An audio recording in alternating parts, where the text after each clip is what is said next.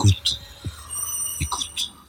Bonjour, mon invité aujourd'hui est Cécile Coudriou. Vous êtes présidente d'Amnesty International France, également universitaire, professeur de communication à Paris 13, une très bonne université. Sans bonne Paris Nord maintenant. Je peux en témoigner pour y avoir étudiants et enseignants.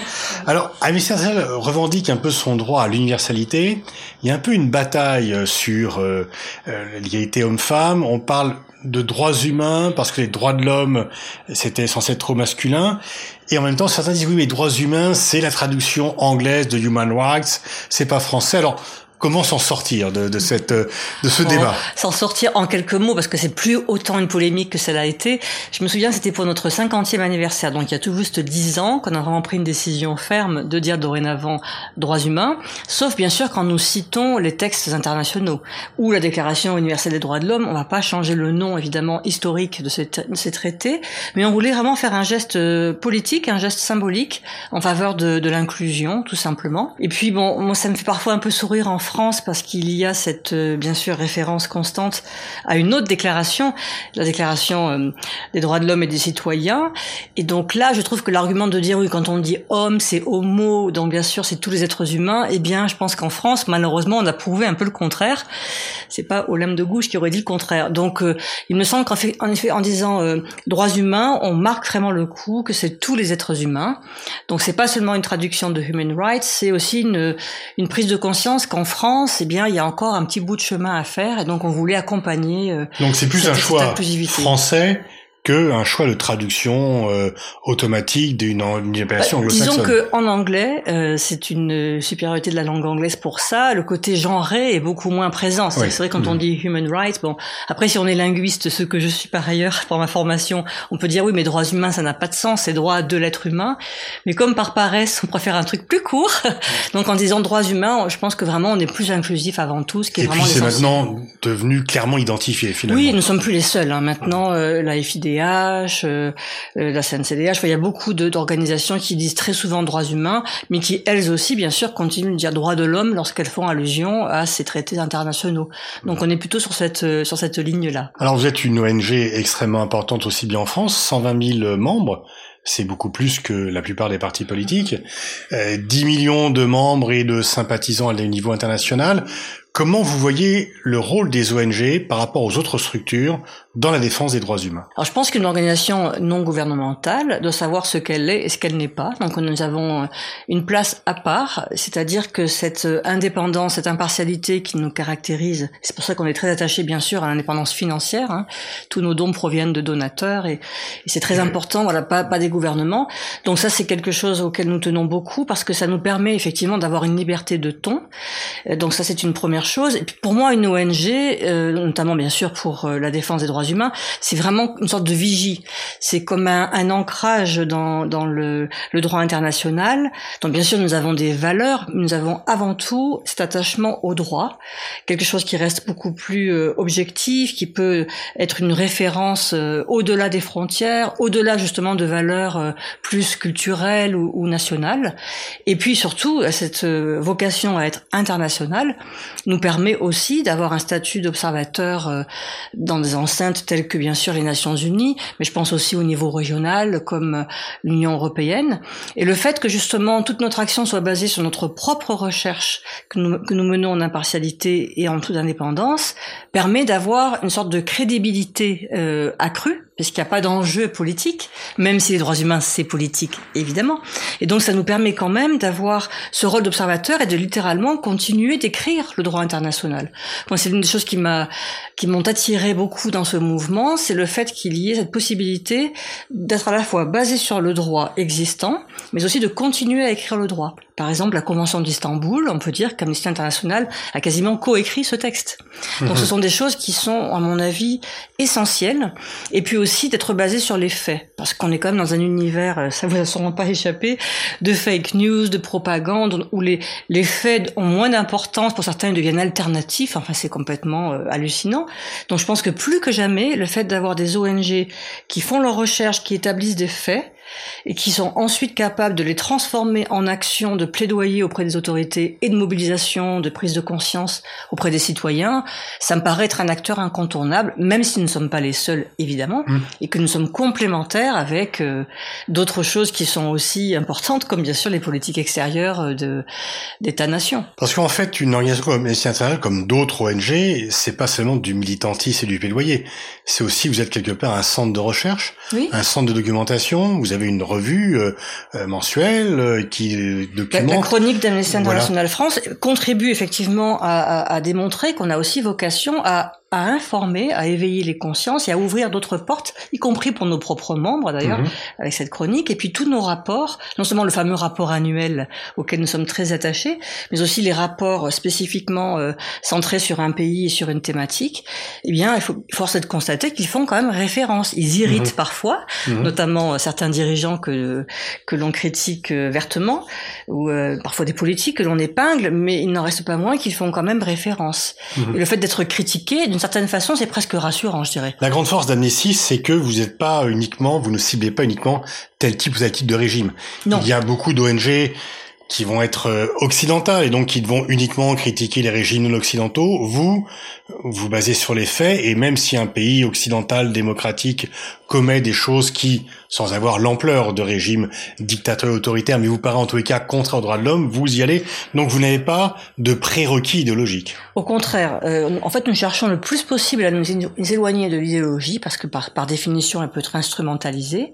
Donc euh, les droits humains, pour certains, ça va être aussi présenté comme une idéologie. On peut dire qu'effectivement, la Déclaration universelle des droits de l'homme, d'une certaine façon, c'est une vision du monde. Donc je peux comprendre qu'on parle d'idéologie, mais tout de même, c'est pas du tout dans la même euh, visée. Et, je trouve effectivement euh, important, en toute impartialité encore une fois, d'avoir le même jugement avec la même aune du droit international, quel que soit le régime. N'allons pas prendre parti en disant la démocratie est la réponse à tout, même si évidemment dans les faits on remarque mmh. bien que ce sont quand même des régimes qui vont favoriser la liberté d'expression et, le respect des droits humains. Mais vous avez tout à fait raison de dire qu'il est absolument indispensable de ne pas considérer que ces régimes-là sont exempts de toute critiques qui sont forcément euh, euh, parfaits parce qu'ils se sont déclarés euh, des démocraties. Et c'est valable à l'Occident comme dans d'autres régions du monde. C'est-à-dire que nous allons pouvoir évidemment complètement remettre en question certaines politiques, notamment d'ailleurs, il y a vraiment un avant et après 11 septembre. Indéniablement, des démocraties ont basculé dans un manque de respect absolument éhonté des droits humains au nom de la lutte antiterroriste. Donc là, je pense évidemment aux États-Unis, mais pas seulement. Hein, je, je, pense également à des pays comme le nôtre, hein, la France, et en Europe d'une manière générale. Mais je pense aussi à des pays comme l'Inde ou le Brésil, qui sont officiellement des démocraties, bien sûr, mais qui pourtant euh, s'éloignent avec des dérives que certains appelleront euh, euh, populistes, en tout cas on pourra dire démagogiques. Et eh bien, en fait, en train de se détourner de plus en plus des droits humains, et au corps même de l'Europe. Je pense aussi à la Hongrie ou à la Pologne, qui de manière assez assumée, c'est ça qui est très important de souligner. Oui, revendiqué même. Exactement, tout à fait revendiqué. Alors avec cette espèce de mythe de, de l'homme fort euh, euh, qui est finalement comme euh, un guide pour son peuple. Enfin, il y a vraiment des relents tout à fait inquiétants, je trouve, dans ce type de dérive qui malheureusement fonctionne trop souvent. Et donc pour en revenir à votre question, il me semble qu'aujourd'hui des ONG d'une part, mais en particulier des ONG qui vont euh, s'attaquer à cette thématique des droits humains en toute impartialité, ont un rôle qui est encore plus important qu'avant pour retrouver un peu des repères dans tout cela finalement. Est-ce que vous êtes euh, satisfaite euh, de l'écho que vous citez dans les médias, ou est-ce que vous pensez que parfois les médias privilégient des figures médiatiques ou intellectuelles qui ont moins cette universalité dans la défense des droits de l'homme et qui a un peu une concurrence des fois entre des gens qui viennent occuper le terrain des droits de l'homme mais sans réellement euh, s'en occuper de façon universelle. Alors d'une part, ce que je trouve tout à fait euh, frappant, évidemment, c'est le jeu des médias, hein, c'est qu'il y a quand même une capacité d'oubli qui est assez euh, à la fois inévitable et effarante. Donc l'un des premiers slogans historiques d'Amnesty, c'était lutter contre l'oubli, et ça n'est vraiment pas pour rien.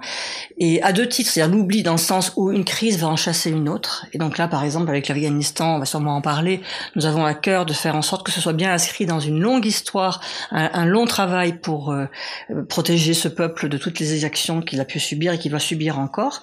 Donc il y a ce côté oubli dans le temps, mais il y a aussi l'oubli de choses qui ont l'air d'être moins euh, comment dirais-je, justement médiatique. Donc euh, souvent le fait d'avoir des figures et de se concentrer que sur ces figures, je pense par exemple, euh, je sais pas moi, euh, je veux dire Edward Snowden ou Julian Assange par exemple. Évidemment, nous avons à cœur de défendre ces personnes quand elles sont victimes de violations, mais nous avons tout autant à cœur de défendre des personnes dont personne ne parle, qui sont des anonymes et pourtant des êtres extraordinaires de courage. Et donc souvent notre association se caractérise par ça, de, de jeter un coup de projecteur vraiment sur des situations ou sur des personnes qui vont en fait, euh, on l'espère en tout cas, provoquer un déclic, une véritable prise de conscience dans la société civile, parce que les médias n'ont pas forcément toujours autant le réflexe de mettre cela en lumière. Mais pour autant, nous sommes totalement dépendants des médias dire en toute humilité, moi je me rends bien compte au quotidien que certes nous avons une présence de plus en plus euh, importante dans les médias sociaux. C'est important d'être aussi un peu parfois dans le contrôle de notre propre euh, discours, de ce qu'on veut faire comme priorité. Mais nous avons aussi bien sûr vocation à être le plus présent possible dans les médias et tous les médias. C'est-à-dire que je ne trie pas. Bon, parfois certaines émissions sont moins propices que d'autres au débat. C'est plus de la polémique. Mais pour nous c'est important euh, d'être vraiment au plus près de la population. Est-ce que qu'il vous invite à la hauteur de votre travail? Alors souvent, évidemment, euh, d'abord c'est beaucoup trop rapide. On est quand même dans un monde qui malheureusement a tendance à toujours plus simplifier. Tout est beaucoup plus rapide. Donc je vous remercie d'avoir du temps aujourd'hui, par exemple. C'est vraiment euh, assez rare. Il y a quelques émissions où c'est encore le cas, hein, dans lesquelles j'ai beaucoup de plaisir à aller. Et puis il y a un autre prisme qui est celui aussi du franco-français. Hmm. C'est-à-dire que j'ai pu observer quand j'étais interviewé par exemple sur BFM ou, ou sur des d'autres radios, euh, des radios locales et des télévisions, c'est parfois euh, très très axé sur la sur la France, alors que d'autres comme justement bien sûr RFI, mais France 24, Arte, etc. Hmm. vont avoir un prisme beaucoup plus international. Hmm. Donc on est un tout petit peu à contre-courant parce que nous au contraire, ce qui est important pour nous, c'est de mettre beaucoup plus en avant l'international que notre propre pays même si nous travaillons aussi sur la France parce qu'il le faut. Mais on, on apprécie beaucoup d'avoir davantage le temps, de pouvoir être moins binaire, enfin que la, la tendance générale dans, dans, ce monde, de pouvoir apporter de la nuance, de la complexité. Donc euh, comprendre le monde, je vois votre euh, votre affiche derrière vous, et c'est tout à fait ça en fait. C'est mhm. essayer de montrer que, eh bien, nous avons une voix particulière à porter. D'une part pour donner la voix à ceux qui n'en ont pas toujours, donc des, des, victimes de violations dans des régions du monde, aussi pour donner une voix à un autre discours, par exemple de défense des migrants et des réfugiés, de défense de certaines valeurs qui sont aujourd'hui ridiculisées, on dit droit de l'homisme, ou de dire par exemple euh, défense des droits humains, ce type de discours extrêmement péjoratif, on doit être présent mmh. et fortement présent pour justement bah, incarner euh, une autre façon de voir le monde. Mmh. Vous parlez de la situation en Afghanistan, est-ce que vous pensez que le désir de reconnaissance des talibans peut être un levier pour permettre l'amélioration de la situation des droits humains en Afghanistan En fait, c'est un peu l'angle que nous avons choisi. Hein. Tout d'abord, c'est euh, comme d'habitude d'être axé sur les faits. Donc, avant même leur prise de pouvoir et la prise de Kaboul en particulier, nous avions déjà des chercheurs sur le terrain qui avaient pu montrer que, par exemple, des minorités telles que les Hazaras étaient encore victimes d'exactions directement liées à, ce conflit permanent entre les autorités de l'époque et euh, les talibans. Avant l'arrivée était le pouvoir. Ouais. Mmh. Ensuite, nous y sommes retournés et d'ailleurs, il y a une recherche qui est sortie, je sais plus si c'est hier ou aujourd'hui même pour montrer également que l'empêchement de l'accès à l'éducation pour les filles est déjà une réalité, hein, malgré les promesses des talibans. Donc les faits, les faits et encore les faits. Mais bien sûr, nous voulons avoir un effet de levier. Et donc, c'est toujours le même dilemme, c'est euh, est-ce qu'on doit balayer d'un revers de la main certains interlocuteurs? Ça me, ça me semble pas forcément très euh, productif. Donc ce que nous faisons, c'est d'abord de distinguer, reconnaître et euh, discuter avec ou d'envoyer des messages. Donc c'est plutôt cette optique-là. Et nous savons en effet qu'il peut y avoir un effet de levier, même s'ils sont malheureusement faut bien le reconnaître, limité actuellement, mais tout de même, on sent bien cette volonté de reconnaissance internationale et aussi le fait que les talibans sont quand même aux abois d'un point de vue purement économique. Enfin, mhm. l'effondrement euh, est, est, quand même, euh, sur le plan économique, une évidence. Donc, il faut une forme de reconnaissance pour eux. Et donc, pour nous, ce qui est important, c'est de dire, ça ne doit pas être à n'importe quel prix. C'est-à-dire que le dialogue doit tout le temps s'accompagner de d'une insistance pour euh, le respect des droits humains. Nous ne sommes pas naïfs par rapport aux promesses qu'ils ont faites, parce que nous ne connaissons que trop bien des choses dont ils sont capables sur le terrain.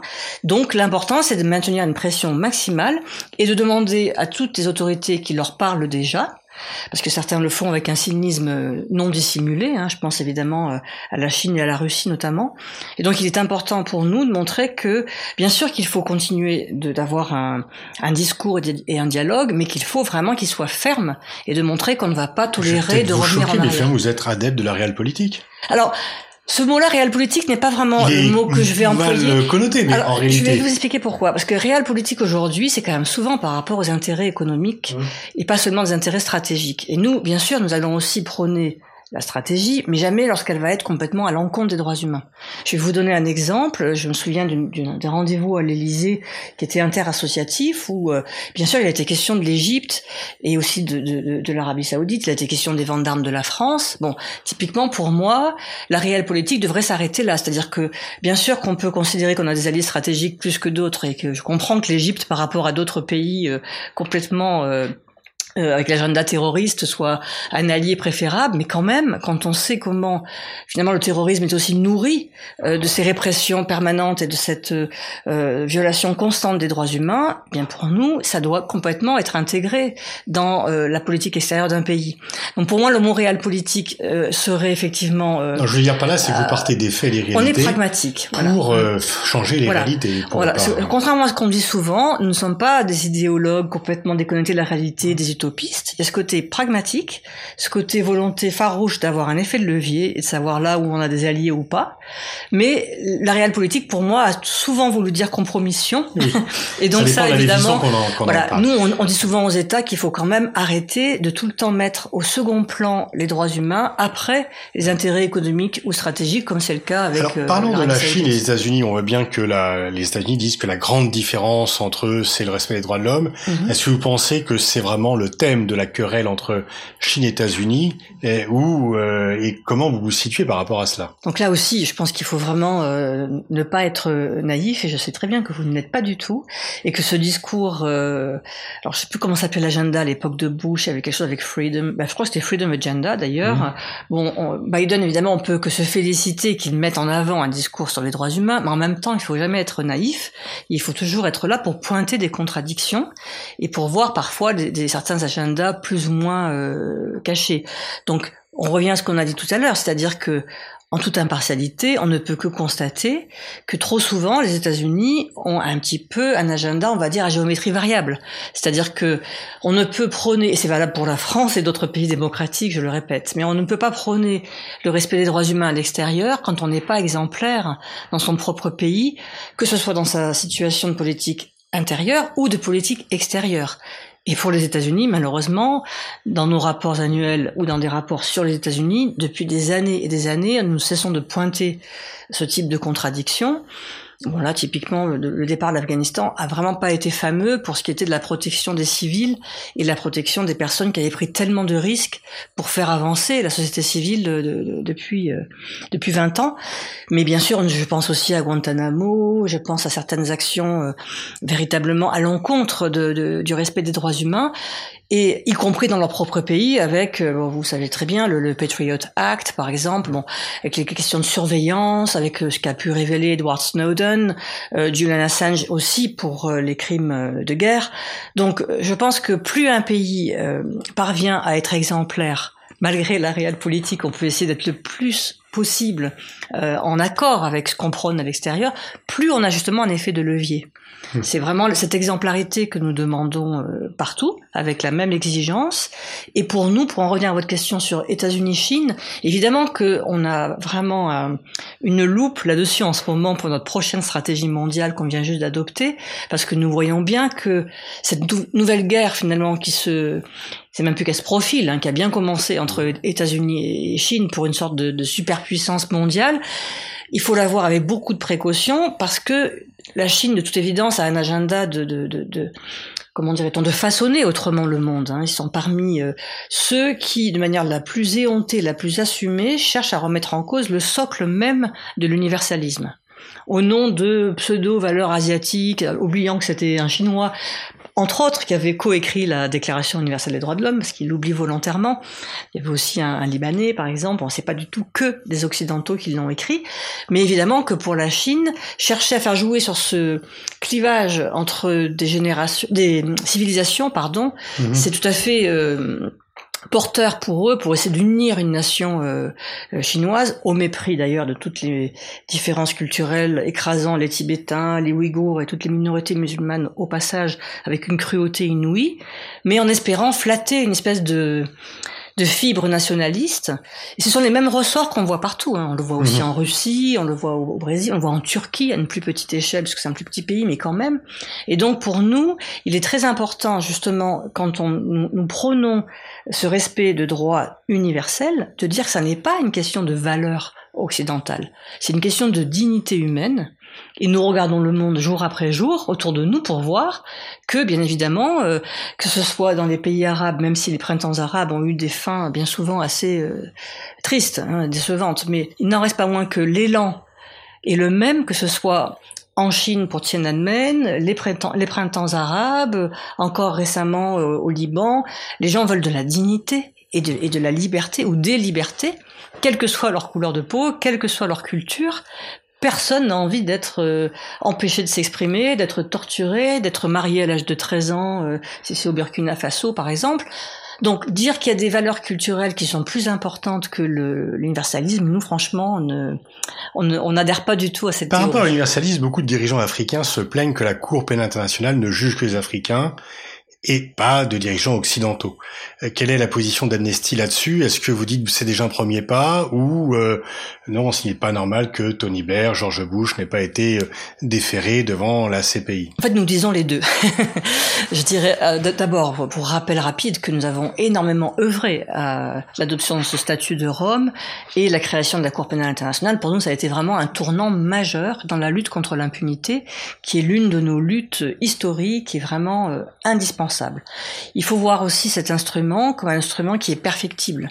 Nous avons nous-mêmes euh, été alors critiques Critique, oui, mais en étant extrêmement prudent. Puisque parfois, le fait de critiquer un instrument peut être interprété comme vouloir s'en débarrasser. Or, c'est pas du tout hmm. notre objectif.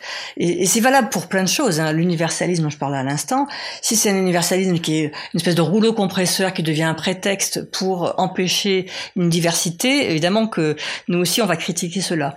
Euh, mais en tout cas, pour, pour votre question, effectivement, la CPI est absolument indispensable. Il faut se rappeler que ce sont quand même les pays africains qui ont montré un enthousiasme à s'en servir, puisqu'ils savaient très bien que leur propre système judiciaire ne serait pas suffisant, et c'est quand même une cour qui est là pour euh, justement euh, pallier les, les insuffisances ou le manque de volonté politique parfois, mais en tout cas c'est une garantie pour les victimes de pouvoir avoir enfin un accès à la justice.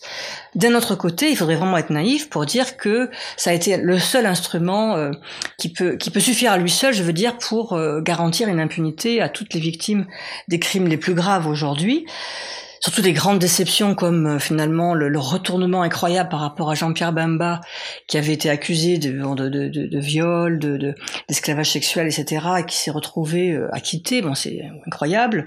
Le, fiasco aussi autour de, Laurent Gbagbo. Bon, mais il y a quand même aussi euh, Natanga Bosco, enfin Bosco Natanga plutôt. il y a quand même des situations où on se dit que en RDC notamment, il y a eu des crimes terribles à l'encontre de femmes, d'enfants, enfin des civils qui sont sans défense il faut à tout prix qu'il y ait un instrument qui puisse quand même, même si c'est très long, très coûteux et parfois instrumentalisé malheureusement, ça est mieux que rien. Et c'est quelque chose qu'on doit continuer d'encourager à utiliser en toute impartialité.